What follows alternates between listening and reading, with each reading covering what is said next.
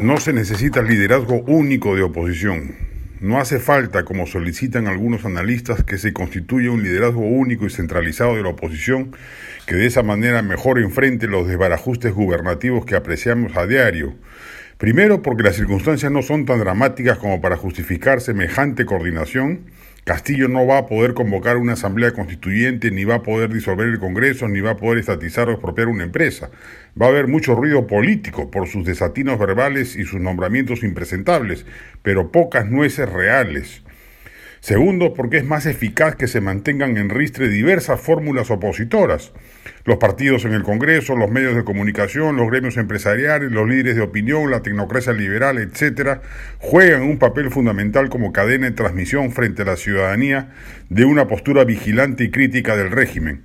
Es mejor una, entre comillas, guerra de guerrillas para minar al adversario gubernativo y contenerlo en su mediocre inocuidad que afrontar una, entre comillas, guerra convencional con mando centralizado.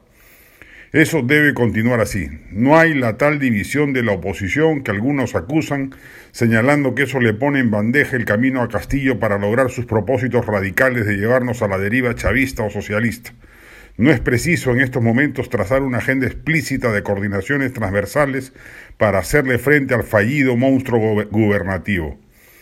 Lo que sí es importante es empezar a pensar en el recambio del elenco estable político que vaya a representar a la oposición en el futuro inmediato inmediato.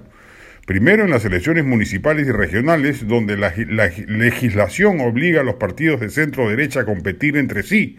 Tienen que presentarse a un número mínimo de circunscripciones para mantener a salvo la inscripción. Y luego en las presidenciales, que ojalá se lleven a cabo como corresponde el 2026. Ya están apareciendo nuevas figuras. En, anteriores columnas hemos mencionado varias. Es menester imponernos como agenda castigar a los repitentes al statu quo partidario si buscase nuevamente tentar el acceso al poder.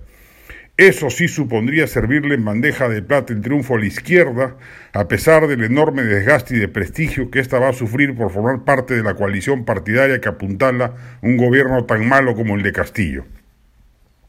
La oposición basará su triunfo en la próxima justa electoral si traza una correcta estrategia de contención del gobierno sin excesos ni tibiezas. Mantener la estrategia múltiple, dispersa y por ende más eficaz es lo que corresponde en estas circunstancias.